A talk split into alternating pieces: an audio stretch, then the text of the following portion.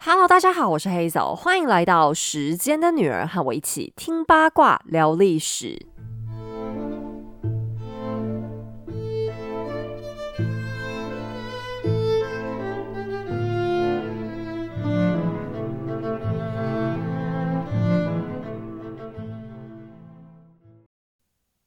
繁忙的生活，操劳的压力，你有多久没有放松心情，好好深呼吸？Vana Candles 是来自瑞典的纯净香氛，采用北欧大地上最天然无瑕的植物气息，用优雅的香气疗愈你的身心。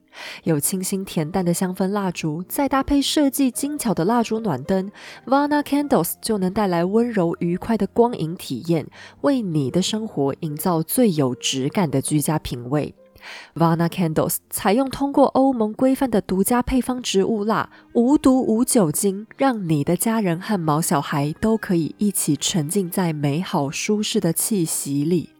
即日起到五月三十一号前，在官方网站输入优惠码黑走十五，即可享有全馆结账八五折。邀请你一起用 Vana 打造家的味道吧。前阵子，大概就前几天吧，我看到一条新闻，是一条让我 有点傻眼的新闻。就一个台湾的大学教授说，不是台湾大学，就是台湾的某一所大学的教授说，他是在评论乌俄战争啦，就讲说，呃，普廷跟俄罗斯为什么会被欧洲瞧不起，然后说，因为普廷始终以正统的欧洲人自居，可是欧洲人始终不能认同。那我觉得要讨论这议题没有不 OK 啦，因为这问题本身很可能是一个现况，没有错。讨论乌俄战争要从俄罗斯的国际关系开始，这是一个很合理的方向。可是呢，接着这位教授随即提出来的答案，让我真的有点不太舒服。他说，因为俄罗斯近五百年来都没有加入欧洲的文明发展，所以欧洲人始终不愿意把他们列为欧洲的一员。啊，这说法我实在是太傻眼了。我想至少伊凡四世听到可能就会气到跳起来掐死他吧。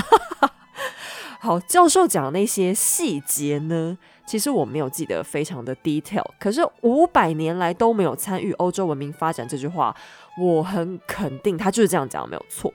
但这一句话不只是俄罗斯自己不能同意，波兰、立陶宛、瑞典等等的国家。应该也不能同意，甚至连英国、法国都会很难同意。一直有在听《时间的女儿》的听众都知道，欧洲第一场大幅改变所有国家的大型战争是什么呢？来，我们复习一下，先给你们想个五秒钟。这场战争不停、不停、不停、不停在我们频道出现，因为我们讲的时代，大家就围绕在那个时候。好，答案要出来喽。就是十七世纪的三十年战争，在三十年战争以前，欧洲是教会的天下；三十年战争以后，欧洲是各民族自己的天下。俄罗斯在这个时候呢，就已经参与了这场大战。那就现代人的观点可能会认为说，哎，这讲法很瞎，哎，战争打了就打了，这么暴力的事情跟文明发展有屁关系？战争本身又超不文明的，只有你说它是文明发展的一环哦。因为三十年战争，它有个很特别的地方。它之所以带给欧洲的影响是很巨大的，原因就是因为它发动的根本理由是基于宗教。然后后来再加上许多国家痛恨哈布斯堡家族的统治，因为那时候哈布斯堡他们的领土范围太广了嘛，所以旗下统治的对象几乎大都是跟他们从语言到文化到信仰都是不一样的国家。那所谓非我族类，其心必异。哈布斯堡他们采取的是相当暴力、高压又剥削的手法在进行统治。这一场战争之后呢，欧洲国家他们才意识到，原来在信仰之外，就是在上帝的子民之外，其实他们每一个彼此之间都是独立的个体。民族主义于是崛起。所以三十年战争不只是一场流血流汗的大战，它更是一场意识形态之战。那俄罗斯当时参与的是以面对波兰为主的那面战争，当时是米哈伊尔在位的期间，他们成功的牵制住了波兰。那当然，我不会因为俄罗斯只参与了三十年战争，我就说他们跟欧洲发展的关系很密切。那这样的话，俄国实在是很有一种蹭热度的嫌疑啦。早在英国伊丽莎白一世和伊凡四世期间，他们两国就往来，并且我们今天故事的男主角，他的小孩就开始愿意跟欧洲各国联姻。后面几位了不起的女沙皇还差点搞到把普鲁士给灭国。那这中间他们当然不孤单，也是跟其他欧洲国家频繁交往，像法国、奥地利都曾经是他们的盟友。更不要讲拿破仑战争的时候，要是没有俄罗斯，西欧他们可能有很大一块地方都要合并起来叫法兰西区了。那不只是政治，其他层面上，欧洲人有没有受到俄罗斯影响呢？我举一个简单点的例子好了，我们现在如果去吃全套的西餐，你拿到菜单会发现说，诶，有很多道菜要点，像是前菜、沙拉、汤、主餐、甜点，巴拉巴拉等等的。比较讲究一点的话，会连酒单在不同菜上来的时候呢，都要搭配不同的口味。那等到你每吃完一道，接着才会再帮你上下一道。这样的吃法，大多数人都以为是来自法国的规矩。实际上，以前的法国贵族在吃饭的时候，会更像我们现在在讲的把费，会把菜一次上齐，贵族们挑自己爱吃的东西拿。像太阳王吃饭的时候，就是一次把整张餐桌给铺满。直到十八世纪的时候，法国人才从俄国那里学到吃饭可以更优雅一点，吃完一道菜再上下一道，不但比较卫生，菜色的味道也不会混在一起，这就叫分餐上菜。那你说这件事重不重要？诶，超重要吧！吃难道不是文化里最重要的事情吗？西餐也是在分餐之后才开始更讲究所谓的搭配，在外交场合上分餐上菜，也让菜色设计有机会传达出更多的政治想象力。那更不要说像芭蕾、音乐、戏剧等等的艺术，俄罗斯出过多少的大师，风靡整个欧洲，甚至是全世界。柴可夫斯基跟杜斯妥也夫斯基，要是听到那位教授说法，大家真的会哭出来吧？那像艺术、人文这些事情，绝对不是你随随便便就可以发展出来的。一个国家必须要上升到一定的水准，才有能力去做跟美有关的事情。你去看艺术发展好的国家，绝对不会是一个落后国家。至少人民的思想要有一定的水准，否则如果都没人懂得欣赏，没有市场的话，谁要来发展艺术嘞？但是另外一边，欧洲人他们是否真的看不起俄国人呢？这一个事实。我很难否认，但原因很多啦。像欧洲，他们曾经有句老话：如果拨开一个俄罗斯人，你会在里面看到一个蒙古人。这个说法就是因为我们之前介绍过蒙古金帐汗国的那段历史。基本上从血统来说，欧洲人就不认为俄国人跟他们一样，因为长期和鞑靼人通婚，还有文化接壤的结果，都让欧洲判定俄国人和东方更接近。那当然，蒙古人也好，鞑靼人也好，在这个句子里面不会是一种正面的名词。欧洲他们其实是很擅长歧视其他种族的啦。再来是因为俄罗斯信奉的东正教，一下子就把他们双方区隔开来。要知道，西欧的文明发展几乎就是一部基督教发展史，宗教信仰上面的细微差别也会让他们觉得自己跟俄罗斯不一样。再来是俄罗斯发展的速度的确是比西欧缓慢，他们在中世纪开始，很多时候都是追在西欧的后面跑的。整体来讲，的确会让欧洲人觉得他们比较落后，没错。那刚才我讲到的这些，都是欧洲人不愿意把俄国人视为自己成员的理由。当然，近一点来讲，还是要考虑到后来苏联时期，俄国经历过很长的一段共产党时间，和现在西欧主流的民主意识形态相差很远。这些原因都会比俄国没有参与欧洲文明发展要来的可靠很多。那我也明白，现在很多人都想要在乌俄战争的热度上去发表一些看法啦，像像像我本人。本频道才是新媒体界蹭乌俄战争热度 蹭最大吧？我们整个系列已经超过六集在讲俄罗斯，就还是没蹭完。那我觉得蹭也没关系啦，总是让更多人能更了解这议题嘛。但是要中肯一点，像据说他们五百年没有参与欧洲文明这讲法，当然是很霹雳啊！诶，五百年，妈啊，这真是打翻一竿子超大的一船人。可是我觉得讲话真的是要。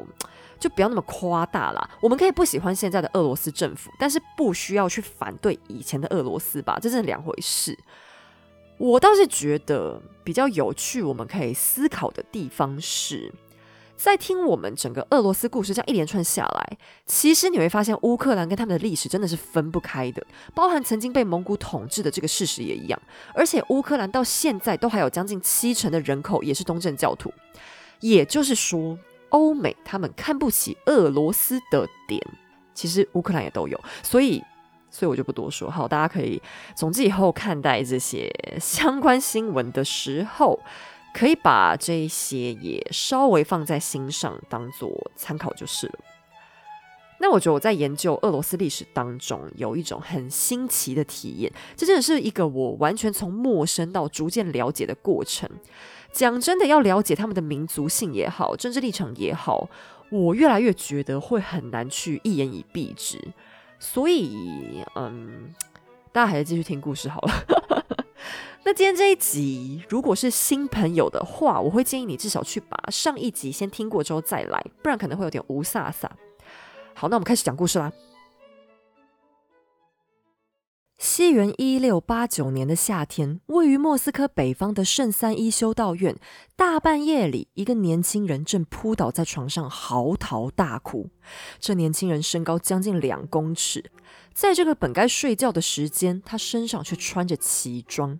他的头发有被狂风吹过的痕迹，胡子上还挂着落叶和枯枝，靴子则沾满了泥泞。他满头大汗，气喘吁吁，正哭得像个孩子。他没办法说清楚自己心里究竟有什么感觉：是恐惧，是愤怒，是惊慌，亦或三者都有。他不知道自己做错了什么，竟要受到这样的惩罚。为了拥有本该就属于自己的一切，他已经做出了所有的努力。他娶了自己不想要的妻子，被流放到了无人闻问的乡下，还被刻意阻止接受教育。他结交了活力旺盛、精神抖擞的一群好朋友，还建立了自己的小军团，却毫无用武之地。他霸道的姐姐常年越俎代庖，甚至连他那个又病又弱又残障的疯癫哥哥都比他受到重视。他吞忍了这许多年，可是如今他连生命都受到了威胁。上帝啊！若您不想要我成为这个国家的统治者，当初又为何要让我戴上沙皇的冠冕呢？不久之后，房门突然被推开了。年轻人立刻浑身紧绷，但很快又放松了下来。来人是一个全身黑衣、满脸写着温柔和关怀的中年女子，身后则是另一名少妇。年轻人立刻放下了心，他短暂拥抱了中年女子，并且向少妇简单点了点头，终于冷静了下来。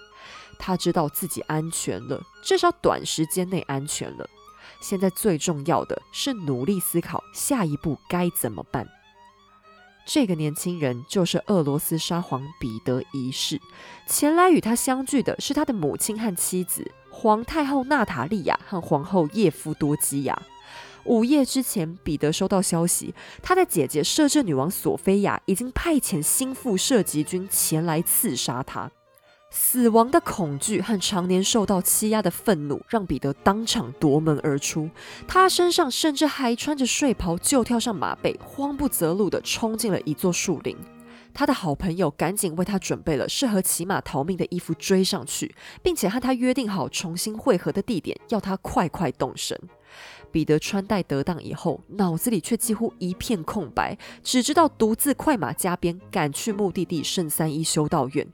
他的母亲和妻子为彼得带来了他一小部分的小军团，这支队伍里都是彼得亲自提拔招募的士兵和好友，也是他人身安全最重要的倚仗。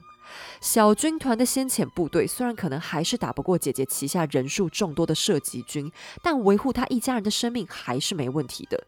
想到了这一层，彼得终于镇定了下来。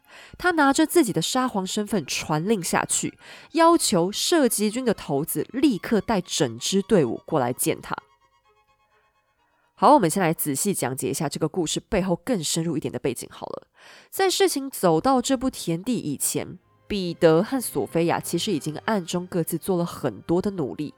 在上一集故事的最后，我说到摄政女王索菲亚定下了共治沙皇的原则，让残障弟弟伊凡和同父异母的弟弟彼得一起上台，对外宫廷打造了一个双人的沙皇宝座。逢年过节会有外宾来访的时候，彼得就会被叫回来坐着。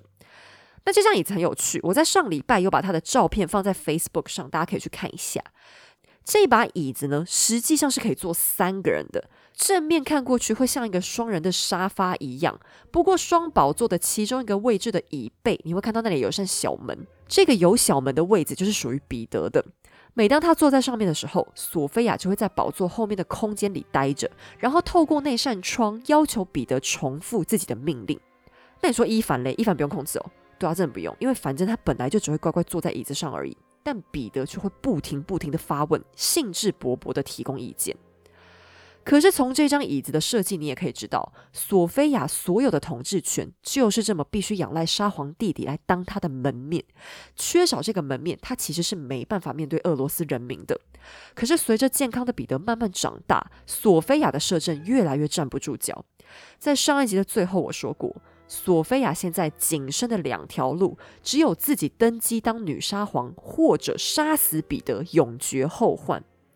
不过，其实这中间的确还隐藏着第三条路线，只是这个路线非常的听天由命，而且还是一个会受到有效期限制的做法，那就是赶快让伊凡结婚，然后赶紧催生。假如伊凡能生出儿子，那索菲亚就可以说。伊凡现在有后了，所以我们绝对不能把伊凡赶下台哦，这样不尊重沙皇血脉。但是因为伊凡有严重的身心障碍，这样生下来的小孩又太小，当然还是得继续依靠我摄政呢。所以这个路线的确也是索菲亚很重视的解决方案。可是讲到这边，不知道你们有没有发现，基本上索菲亚已经走入了一个死胡同。一个国家到底有没有办法有两个领导人呢？有啊，现在很多国家不是同时会有总统跟总理吗？像法国就是这样。你可能觉得说，那法国这么长时间不是也安然无恙吗？可是要注意哦，总统跟总理他们都是有任期的，他们是基于民意上台，时间到了就会自己滚蛋，而且工作内容的划分也相当的清楚。可是伊凡跟彼得会有任期吗？没有啊，他们是靠投胎投对地方来做沙皇的，而且照理来讲，他们当完沙皇，他们的小孩也会当沙皇。难道俄罗斯可以这样永远有两个君主吗？但君主集权制度当中，到底有没有其他国家是一次有两个统治者的？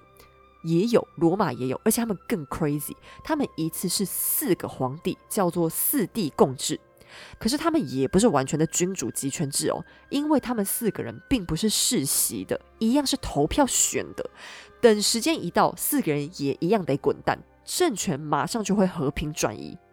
那讲了半天，到底有没有依靠世袭上台，但一个国家同时有两个君主的呢？也有，像中国明朝的时候，明英宗跟明代宗就是这样，原因是。当哥哥的明英宗，他无聊到亲自跑去前线打仗，结果打输被蒙古人抓走。可是蒙古人抓完之后也很后悔啊。说真的，他们也不敢杀了人家明朝皇帝，只是想勒索点赎金回家而已。偏偏他们要的赎金大概是太高了吧？明朝官员集体拒绝缴钱，干脆永立了明代宗重新当皇帝。那结果蒙古人就想出一个更毒的一招：好哦，不给钱是不是？那我把明英宗放回去。结果一个朝廷就此有两个皇帝。而且他们俩也是兄弟，跟伊凡还有彼得的意思也差不多。好，那请问明朝最后怎么解决的呢？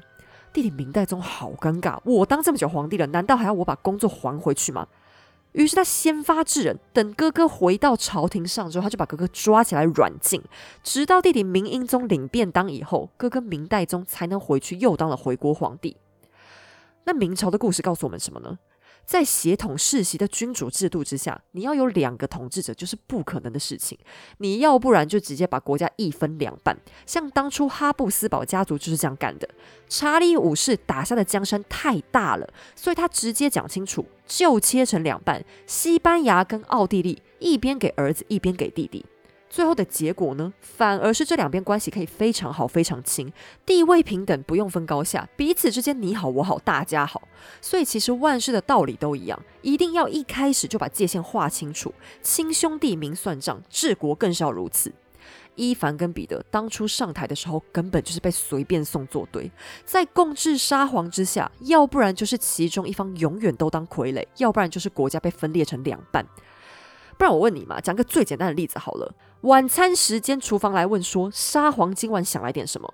结果两个沙皇，一个说要吃牛排加罗宋汤，另外一个说要吃烤鸡配洋葱汤。厨房说：“不行，我们今天厨师有人休假，大厨剩一个，只能煮一种套餐。你们俩赶快决定一下要吃什么。”哎，你们不要觉得我举的例子很烂哦。当然，真实生活里面，厨师应该会宁可累死也不敢跟沙皇 argue 说什么你们只准吃一种。可是其他事情要怎么办呢？那打仗怎么办？一个说要打，一个说要和谈。请问要挑莫斯科大木手的时候又要怎么办？一个说要王小明，一个说李大花，你光想就知道一定腥风血雨的嘛。好，那现在答案很明显了，共治沙皇根本就是一个伪命题，终究还是要回到单一领导人的局面。索菲亚现在要对抗的其实不是彼得，而是历史演化的必然。所以这个要伊凡生儿子的方法，并不是真正的答案，只是让问题继续苟延残喘的拖延手法而已。但是索菲亚没管那么多，她现在继续一意孤行，要逼伊凡生孩子。可是这个问题有这么简单吗？想生孩子，那孩子的妈在哪里？伊凡是真正从身到心都有障碍的身心障碍者，哪个姑娘愿意嫁给他？没错，俄罗斯沙皇国史上最没人想当的沙皇后职缺终于出现了。索菲亚连哄带骗加拐的，终于弄来一个年轻貌美的女孩跟伊凡结婚。这一位，她的名字叫做普拉斯科维亚。哎，念完我都想叹气，到底为什么要取这么多音节的名字呢？俄国人，我真的很想帮他取个绰号啦，但好困难哦。好，反正你们就勉强记一下。还好他的名字不是很菜奇啊，你们就记得这个女生叫普什么什么的，是伊凡的老婆好了。那这一次你可以不用担心，绝对不会有人想来把她毒死的，因为也没别人想嫁给伊凡。这个名字超长的普拉斯科维亚就成为了沙皇后。当她才刚戴上后冠，她的任务就紧锣密鼓的展开了，那就是被催生。可是这难度实在太高，普拉斯科维亚使出洪荒之力，花了五年时间都颗粒无收。正当索菲亚已经绝望的时候，也不知道是不是这对夫妻哪天突然开窍了，普拉斯科维亚突然怀孕，而且一怀就是一大串，在接下来的六年之内，一共生下了五个孩子。但事情到了这里，你可别以为索菲亚就可以放心了，因为这五个孩子里没有一个是男孩。直到此时，俄罗斯都还没有出现过女沙皇，所以当彼得在旁边活蹦乱跳的时候，小公主们是一点功能也没有的。而另外一边，彼得的盟友们也着急啊。虽然伊凡一直没生出儿子来是没错，可是眼看对面的皇后这样一直怀孕、一直怀孕、一直怀孕，他们看了还是好怕怕。要是伊凡先生下头好壮壮的儿子，那么彼得就会变得很多余，共治沙皇制很可能会提前结束。还好还好，普拉斯科维亚一边生，彼得也有一边在长大。长到他十七岁的时候，皇太后娜塔莉亚终于坐不住了。彼得的性格其实很爱玩，一天到晚往外跑，而且对什么都有兴趣。他堂堂一个沙皇，可是有段时间他热爱做木工，还会跑去马厩看马童怎么照顾马匹。他不是一个喜欢待在家里的乖乖牌，而是对万事都有好奇心，然后还热爱亲自动手做。他认为，想要了解臣民最好的方法就是亲身体会他们的日常生活，所以他很喜欢伪装成老百姓，甚至还会冒名去打工。像结婚这种事情，要不是妈妈提起，彼得压根不会想到。但娜塔莉亚和彼得的盟友很有耐心的向他解释：“我们一定要赶快让你抢先生儿子，只要生下儿子，你姐索菲亚就吃个大瘪。那这样不是好棒棒吗？”于是痛恨索菲亚的彼得立刻答应。照理来说，沙皇结个婚应该得办个选后大会。彼得原本还想摩拳擦掌挑个自己尬爷，但娜塔莉亚帮大家省掉了这个麻烦，她直接帮彼得选定了另一个贵族家的女儿。那这个家族的家世本身不是很高，可是他们跟另外一个大波雅关系非常紧密。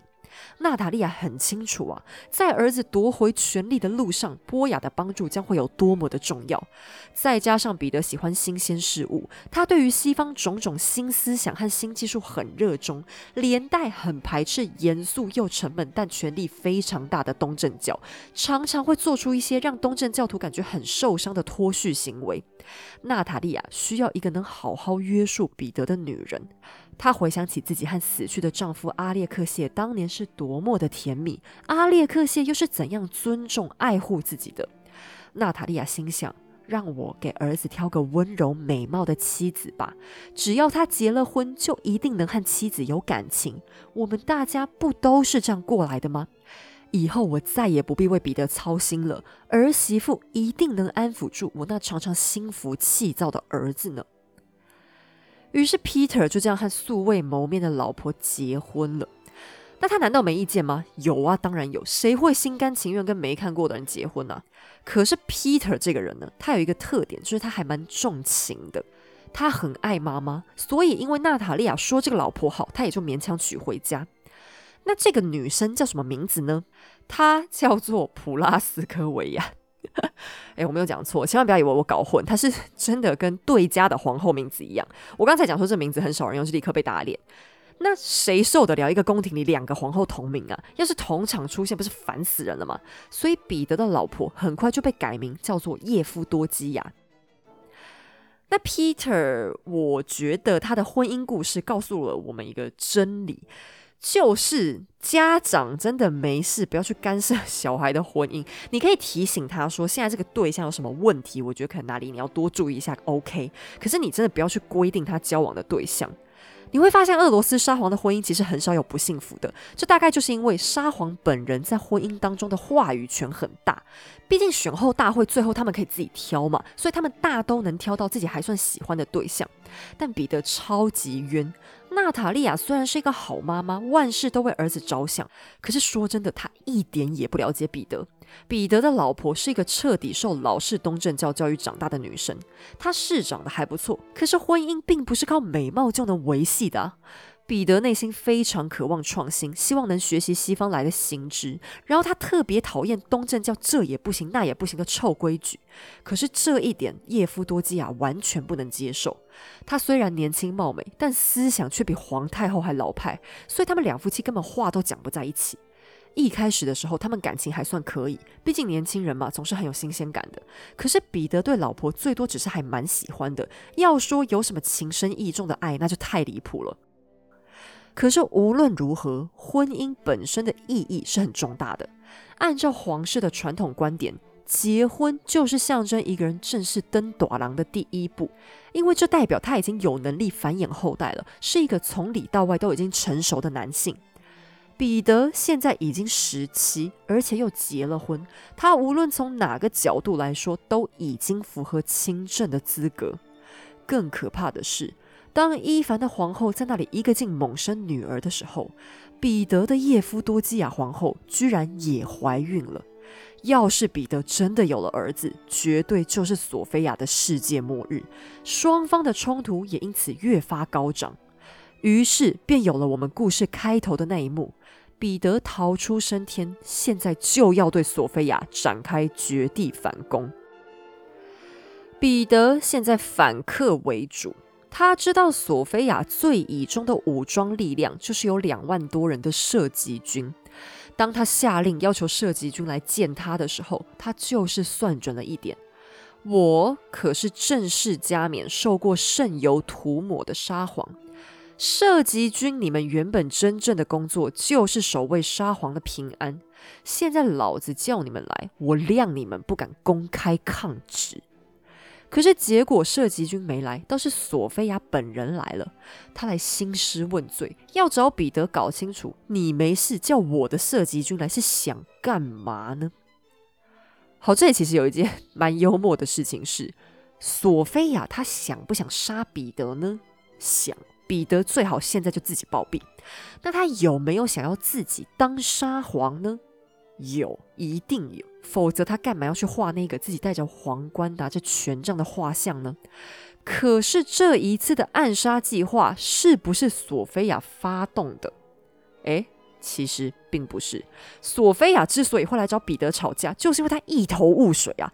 从他的视角看出去。彼得自己一个人大半夜慌慌张张跑出家门，然后从很远的地方要把射击军给叫走。索菲亚觉得莫名其妙，你发什么神经？我不找你问个清楚，我晚上睡不着。那究竟这是不是一次假警报？也就是说，真的有刺杀这件事吗？应该是有的，没错。彼得的情报网不太可能有这么烂，就连这种事情都会搞错。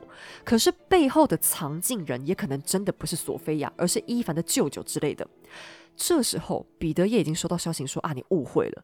可是他很清楚，无论真相如何，总之他们姐弟俩摊牌的时刻已经来临。于是他干脆拒绝见索菲亚，命令姐姐不准靠近。那么沙皇公开下令，摄政女王当然只好走开。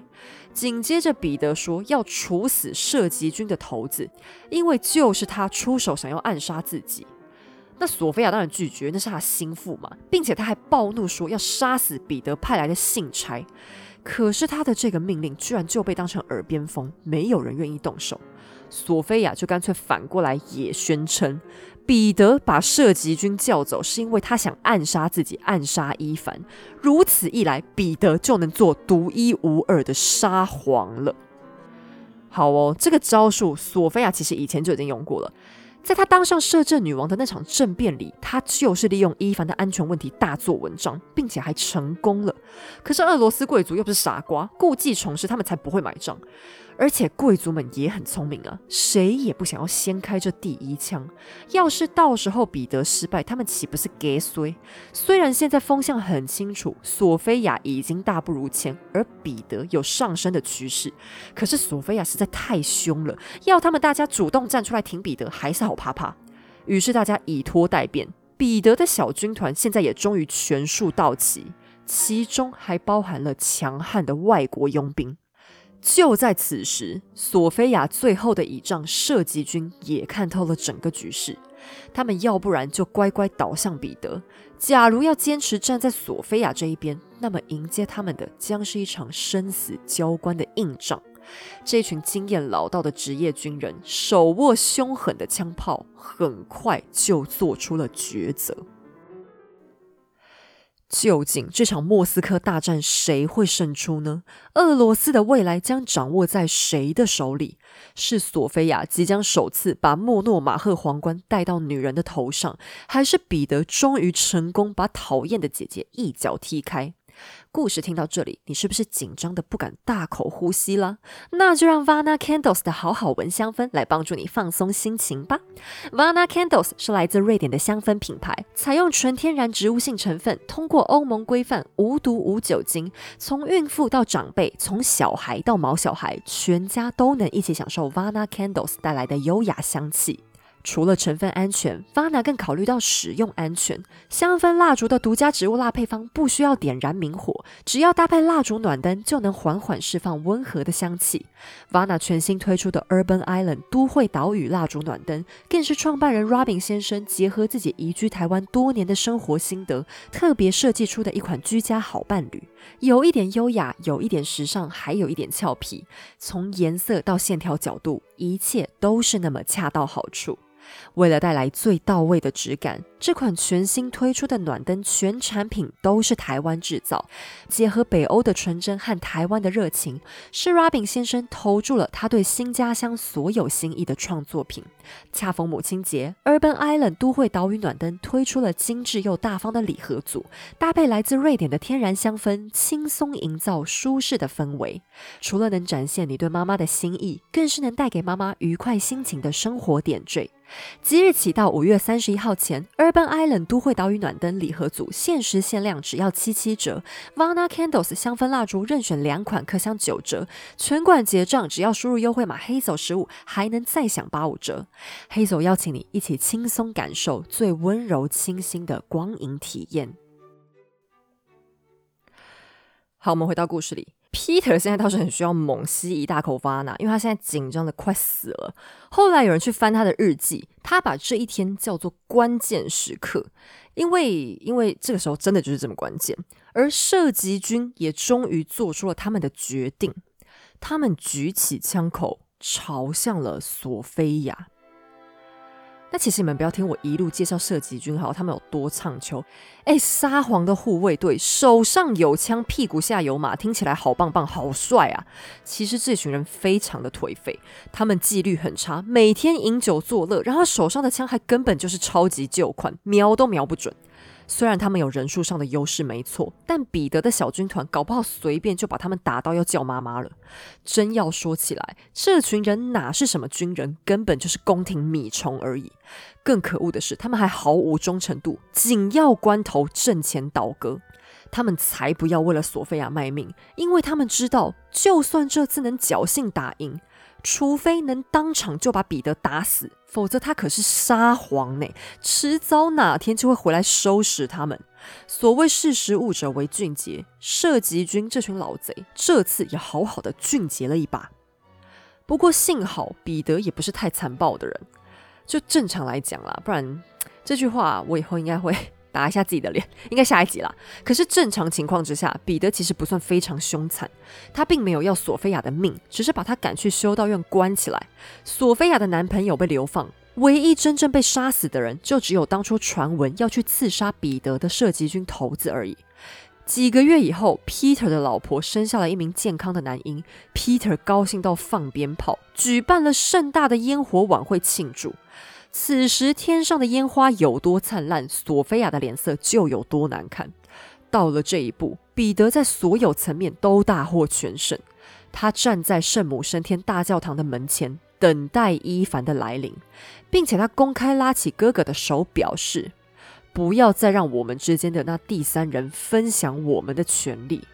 彼得拥抱了伊凡，但全莫斯科都知道，哪里还有什么第二和第三人呢？在两位沙皇融洽的笑容之下，其实就只有唯一一个至高无上的君王罢了。彼得的统治终于展开。伊凡的亲属们赶紧开始给他洗脑，要他好好顺从彼得。但他们根本不需要担心，伊凡对统治毫无兴趣。他最常做的事情就是待在教堂里祷告。除了上帝，伊凡通通兴趣缺缺。彼得也总是对哥哥非常礼貌。伊凡既不会侵犯到他的权利，甚至还可以帮他当人形立牌。每当有大型宗教活动，必须要有沙皇乖乖出席、跪着参加的时候，彼得就会把这种既神圣又无聊的工作推派给伊凡负责。彼得并不讨厌这个哥哥，恐怕内心深处他还深感同情呢。就在伊凡二十七岁的那一年，有位外国大使就不无怜悯的形容，伊凡的外表看起来简直像个老头，几乎完全失明，还瘫痪不良于行。不到三十岁，这个可怜的病人就死了。他这一生都不受人重视，什么沙皇不沙皇，他只是个头戴皇冠的看板而已。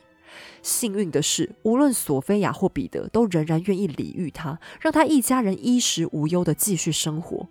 更幸运的是。伊凡始终没有生下过儿子，只有过五个女儿，其中三个平安长大，他们之中还有人将彻底颠覆俄罗斯。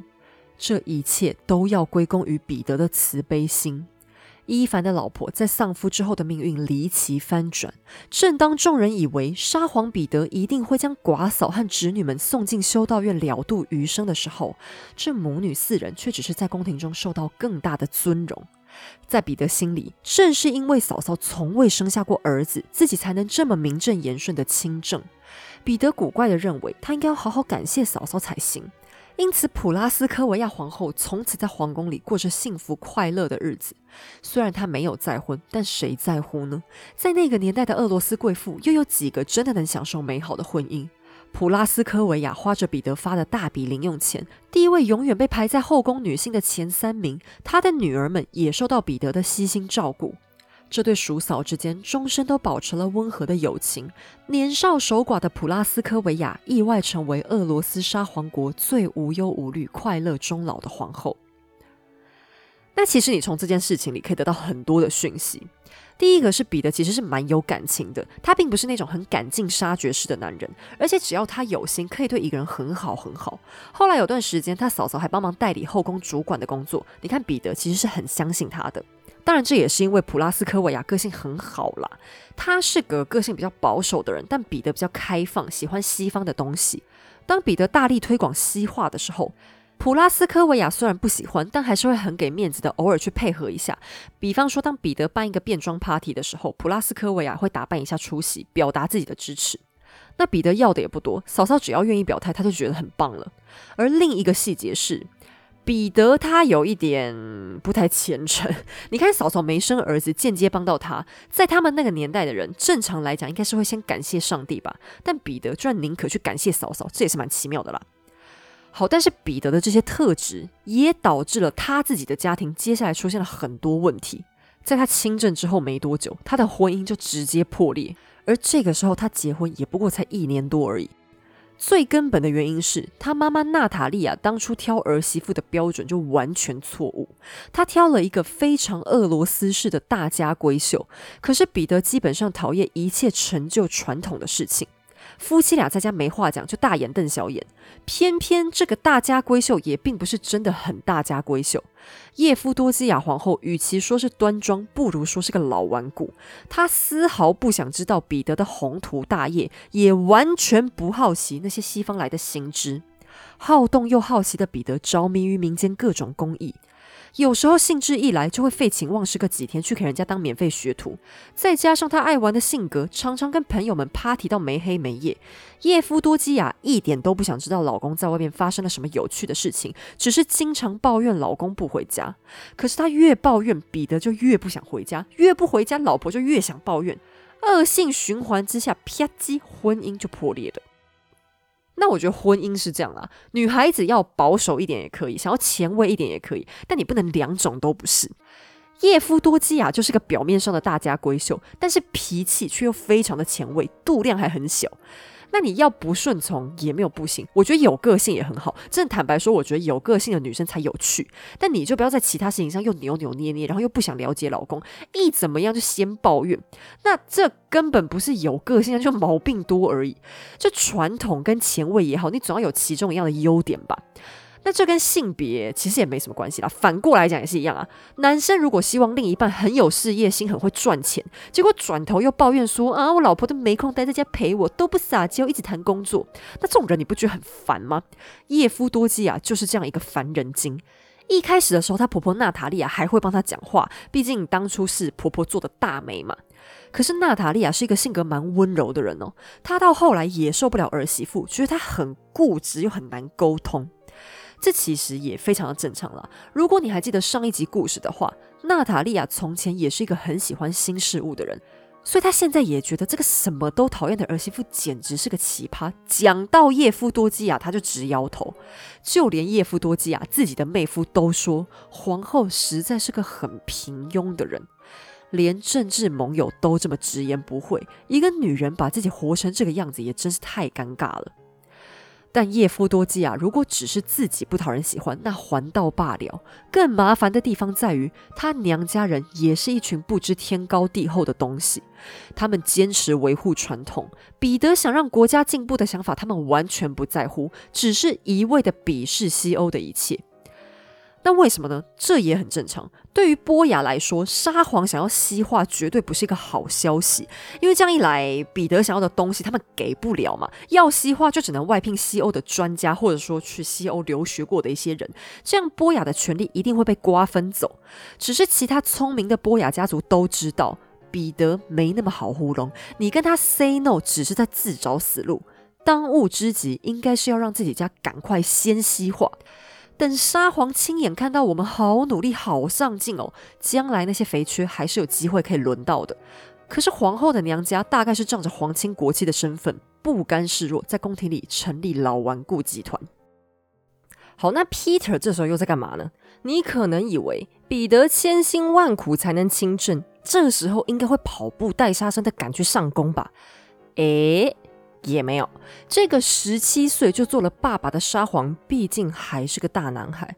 他对于未来目前另有一套想法。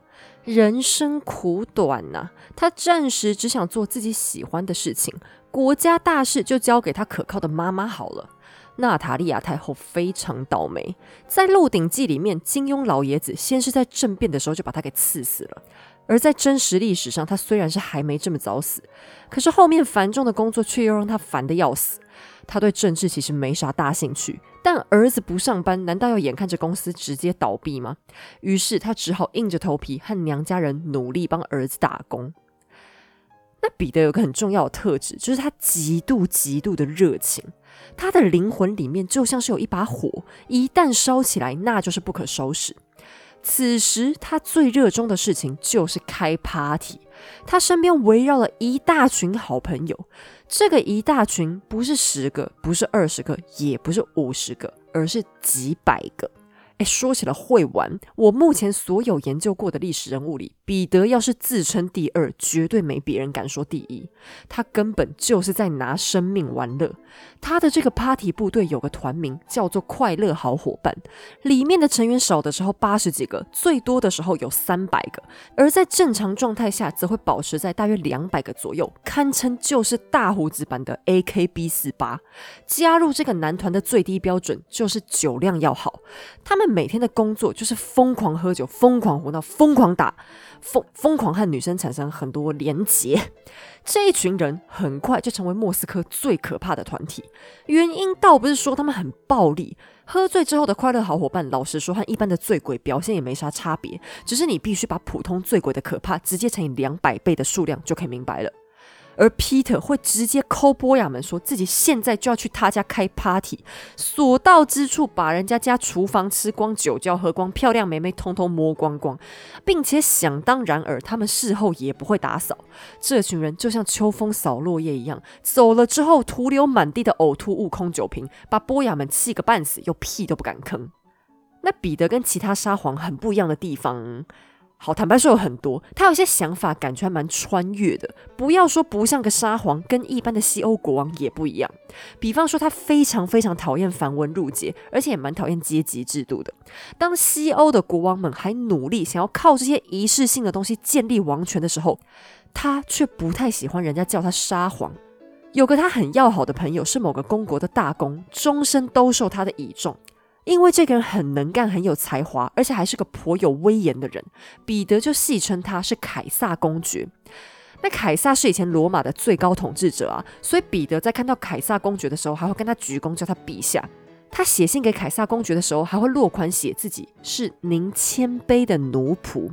有一次他们开 party 的时候，彼得从凯撒公爵面前经过，结果没注意到，没跟他打招呼，结果凯撒公爵就突然大叫：“哎，你看你皇帝都不用鞠躬的。”那我们一般人听到都冷汗直流，觉得凯撒公爵你该不会是疯了吧？这玩笑开头会不会太过火？还是说他恃宠生骄，真的忘了自己是谁？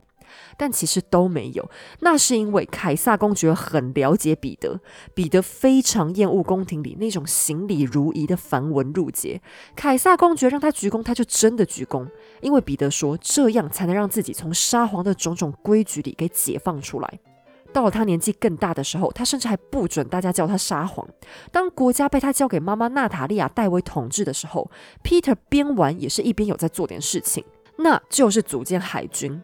俄罗斯是一片很大很大的大陆，可是彼得最大的兴趣之一却是航海。堂堂一个沙皇，每天搞得跟水手一样，到处登船去兜风，也不管当时的航海技术还颇为落后。娜塔莉亚被儿子吓个半死，但彼得总是爱去。不过，历代的沙皇倒都有一个梦想，就是要掌控海口。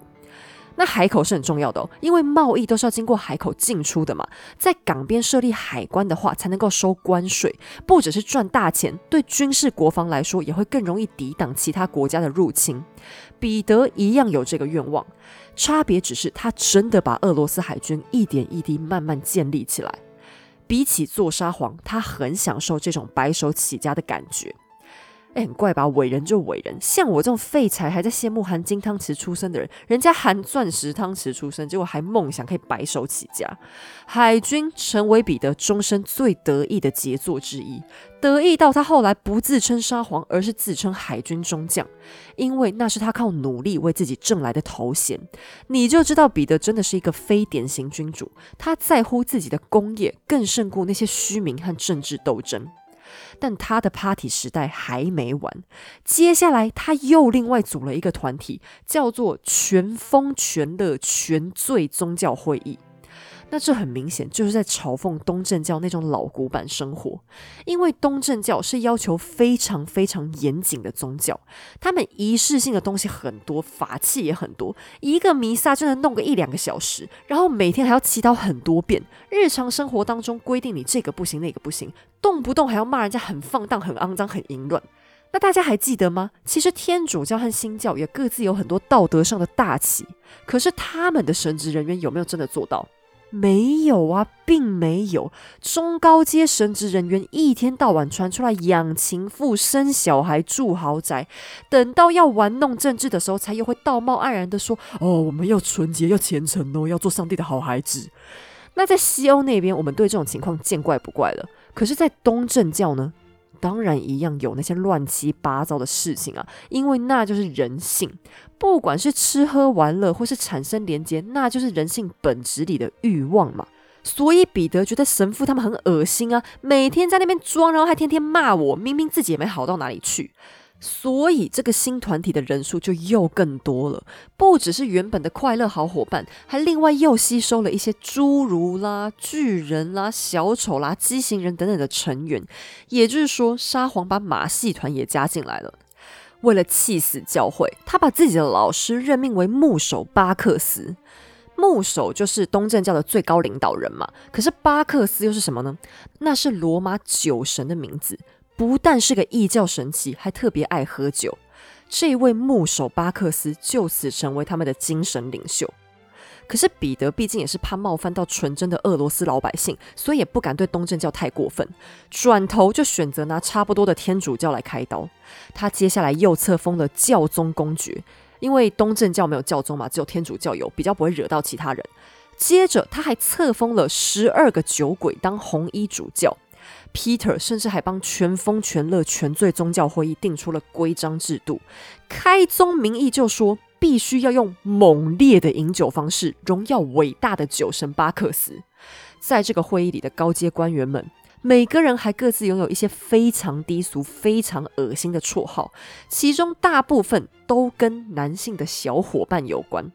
每当 party 开始的时候，教宗公爵会全身只戴一顶教宗冠冕，然后全身脱光，拿着一对烟斗当十字架出现。既然教宗大驾光临，其他人当然就要跪地行礼。教宗公爵就会这样裸着全身，煞有其事的祝福大家。彼得规定，这个宗教会议的所有成员必须每天喝酒喝到饱，不准有人清醒的去睡觉。如果被他抓到你没喝醉，就会被巨型酒杯狠狠地砸在脑袋上。所以这群人混在一起 party 的最后，往往就是满地的呕吐物。但喝归喝。彼得一点也不因为喝酒误事，不管前一天喝的再离谱，其他人吐的有多惨，第二天清晨，彼得永远可以准时起床开始办公。等到下午，他又会再次催促兄弟们展开下一轮的 party。有几个酒量稍差的大臣就这样喝到酒精中毒而死。他们不敢不喝啊，喝酒简直就是进入彼得权力圈的基本入门槛而已。彼得却依然活力旺盛的日日开喝。但说到了玩，光是喝酒当然不能满足他。撇除掉沉闷又爱抱怨的妻子，彼得也不是个坐怀不乱的柳下惠。他有个好兄弟，认识了一个漂亮的荷兰妹子当女朋友。这个女孩叫做安娜蒙斯，有着一头金棕色的长发和开朗的性格。当安娜被转介绍给 Peter 之后，Peter 立刻坠入情网，真的爱上了安娜。那你应该会觉得很奇怪，安娜不是 Peter 好兄弟的女朋友吗？朋友妻不可戏啊！而且这样，人家人家人家用过的比彼得也要哦。诶，对。安娜讲好听点是个女朋友，其实就是人家的情妇，跟彼得的好兄弟逢场作戏就算完了。可是 Peter 也是蛮 open 的啦，他对待感情的看法很现代。昨日之事譬如昨日死，你以后好好跟着我就好了。于是安娜蒙斯竟然就这样成为了俄罗斯第一代的皇家官方首席情妇。那虽然你会觉得 Peter 交情妇干大家屁事，这很稀奇吗？干嘛特别拿出来讲？可是皇家官方首席情妇可不是一般的小三而已哦。以前的沙皇有没有情妇呢？有，彼得他爸阿列克谢也有情妇，并且还生下了私生子，跟彼得称兄道弟。可是这个女生是谁？叫什么名字？长什么样？几乎找不到记录，因为女性在俄罗斯历史的地位就是这么的不起眼。但彼得愿意让安娜拥有公开的身份，实际上是对女性的一种重视，也让整个宫廷不再把女性当做一种忌讳。他允许安娜进入了他身边由钢铁直男组成的团体里面，并且注意哦。安娜蒙斯是连名带姓都被明确的记录下来了，她的成长背景、过去和未来的生活都可以找到记录，这就已经比很多沙皇后的待遇还要更高了呢。你看，我至少还能说出她头发的颜色吧。在彼得的统治期间，女人不再是必须躲藏掩盖的秘密，而是能够公然谈笑风生的宫廷点缀。不只是安娜蒙斯，彼得的两个嫂嫂，也就是前面费奥多尔三世，还有一方武士的遗孀，他们都能获得很大程度的礼遇和话语权。虽然女性暂时还没办法当家做主，可是和过去被男人踩在脚底的处境比起来，真的已经大有进步。可是整个宫廷里，就只有一个女人依然怨声载道，那就是彼得的原配皇后叶夫多基亚。在生下长子之后，她再度怀孕，但很遗憾的只得到了另一个早夭的儿子，从此再也没有生育。原因也很简单，Peter 现在根本懒得理他。他看在妈妈的面子上，彼得还是愿意给叶夫多基亚表面的尊重。可是想要再更多，那就是做梦。有了巧笑倩兮的安娜蒙斯，谁还会想听叶夫多基亚的碎碎念呢？于是 Peter 继续 party，叶夫多基亚继续独守空闺。这一对怨偶看起来似乎再也没有挽回婚姻的一天了。然而事情走到这一步，却出现了一个重大的转捩点。彼得敬爱的母亲克里姆林宫的月亮娜塔莉亚太后突然去世了，得年仅仅只有四十二岁。或许是年轻时的遭遇带给他太强烈的刺激，也或许是政务太让他心力交瘁。当好日子终于来临，娜塔莉亚却无福享受多久。就在彼得正式夺回王权之后，仅仅四年，娜塔莉亚太后撒手人寰。一向孝顺的彼得悲痛不已，那是耗尽了一生守护他的母亲。虽然母子俩偶尔也会意见不合，但每当想到母亲的时候，彼得永远只会感受到慈爱和关怀。彼得痛哭不止，悲伤到甚至不愿意参加葬礼。直到仪式结束之后的几天，彼得才来到母亲的墓前独自哀悼。他和妹妹抱头痛哭。现在他身边真正和他一起患难与共过的家人，就只剩下妹妹小娜塔莉亚。从今往后，彼得再也不能假装自己是还没有长大的小男孩，再也没有人能为他挡下铺天盖地的统治压力，再也没人能让他撒娇耍赖不去治国了。哭完之后，俄罗斯还在等着他。他心目中曾经梦想过那灿烂的、光明的、强大的国家未来，终于到了该实现的一天。擦干眼泪，戴好皇冠吧。他是沙皇，他是罗曼诺夫，他要做伟大的彼得一世。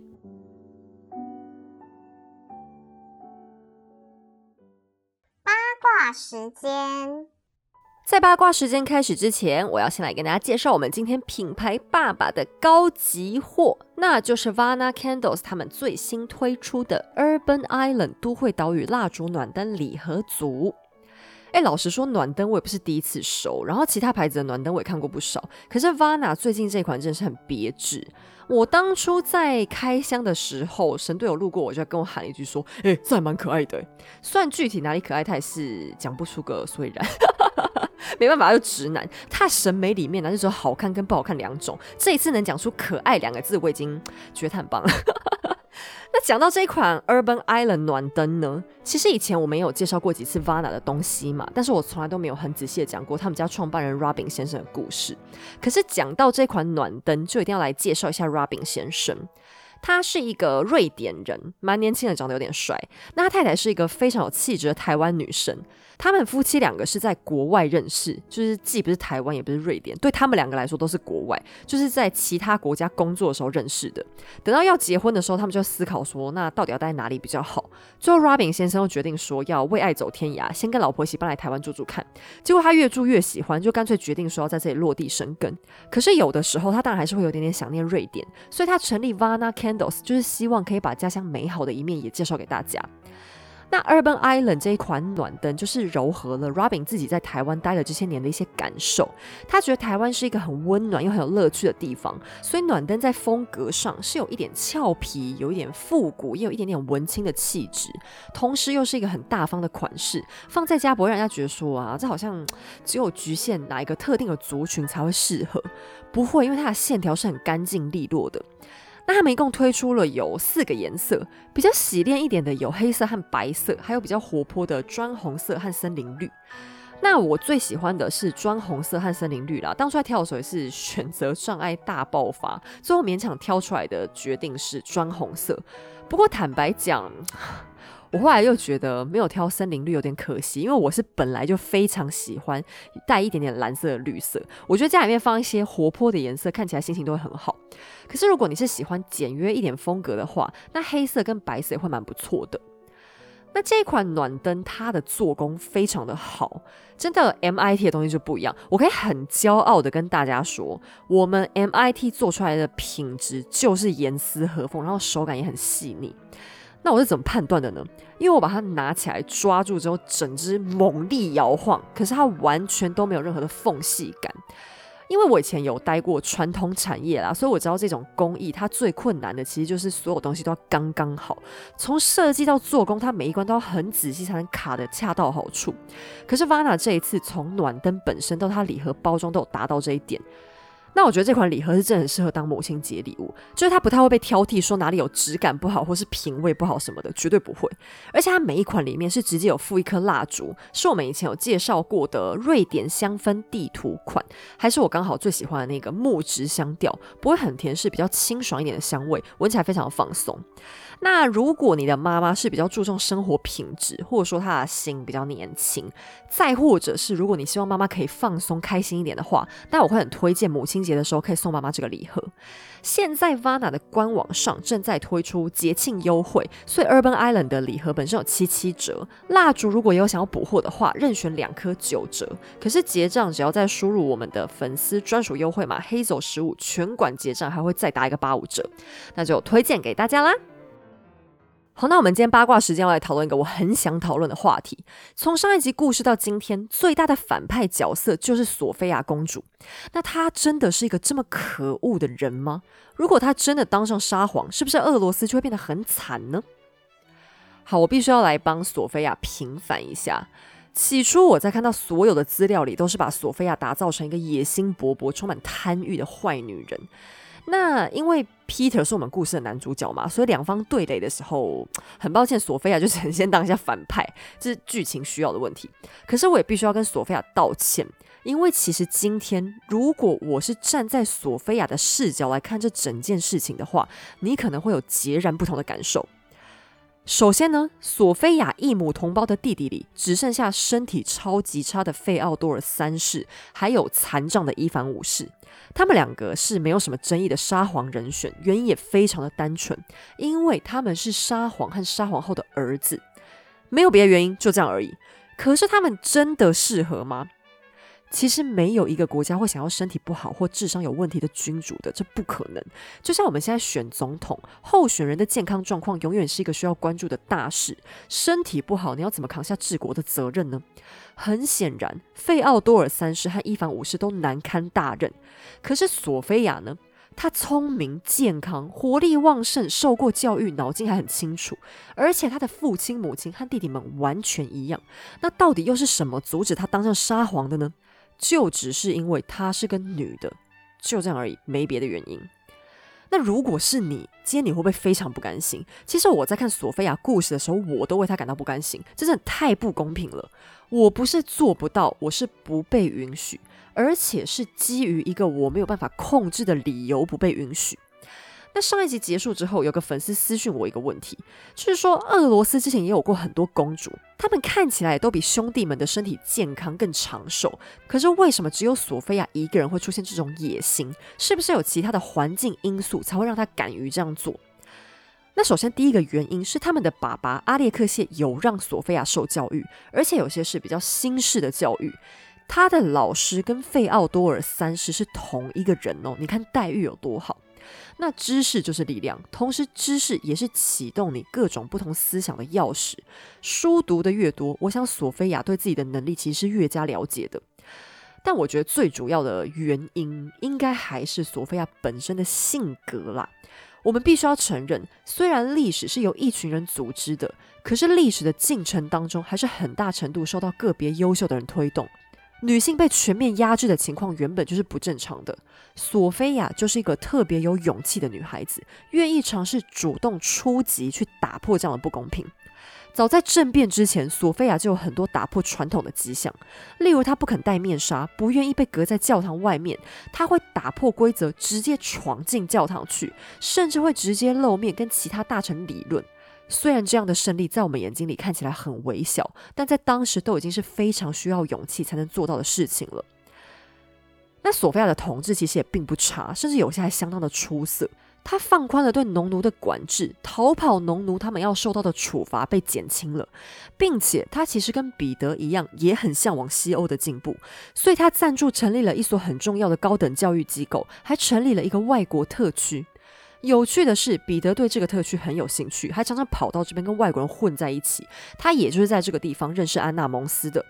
另外，索菲亚还主持签订了和波兰的永恒和平条约。他比较有争议的措施，大概就是大名鼎鼎的尼布楚条约。那这条约很有意思，它是中国和俄罗斯第一次签订的条约，也是中国有史以来第一次签订的国际性条约。当时签的时候，俄国的索菲亚和中国的康熙都觉得自己好棒棒，占了大便宜。可是同时，两国的舆论都各自觉得自己吃了大亏。中国把尼布楚丢了，俄罗斯把黑龙江一带的土地丢了。但严格讲起来，中国被切走的是一个他们原本就管不到的地方，根本不能算中国的。但俄罗斯被切走的，就真的是身上的一块肥肉。所以整体来讲，这的确算是俄国吃亏的一笔交易，没错。那尼布楚条约在历史上对中国、俄国来讲都是很重要的，它是第一个正式出现“中国”这个称呼的国际文件。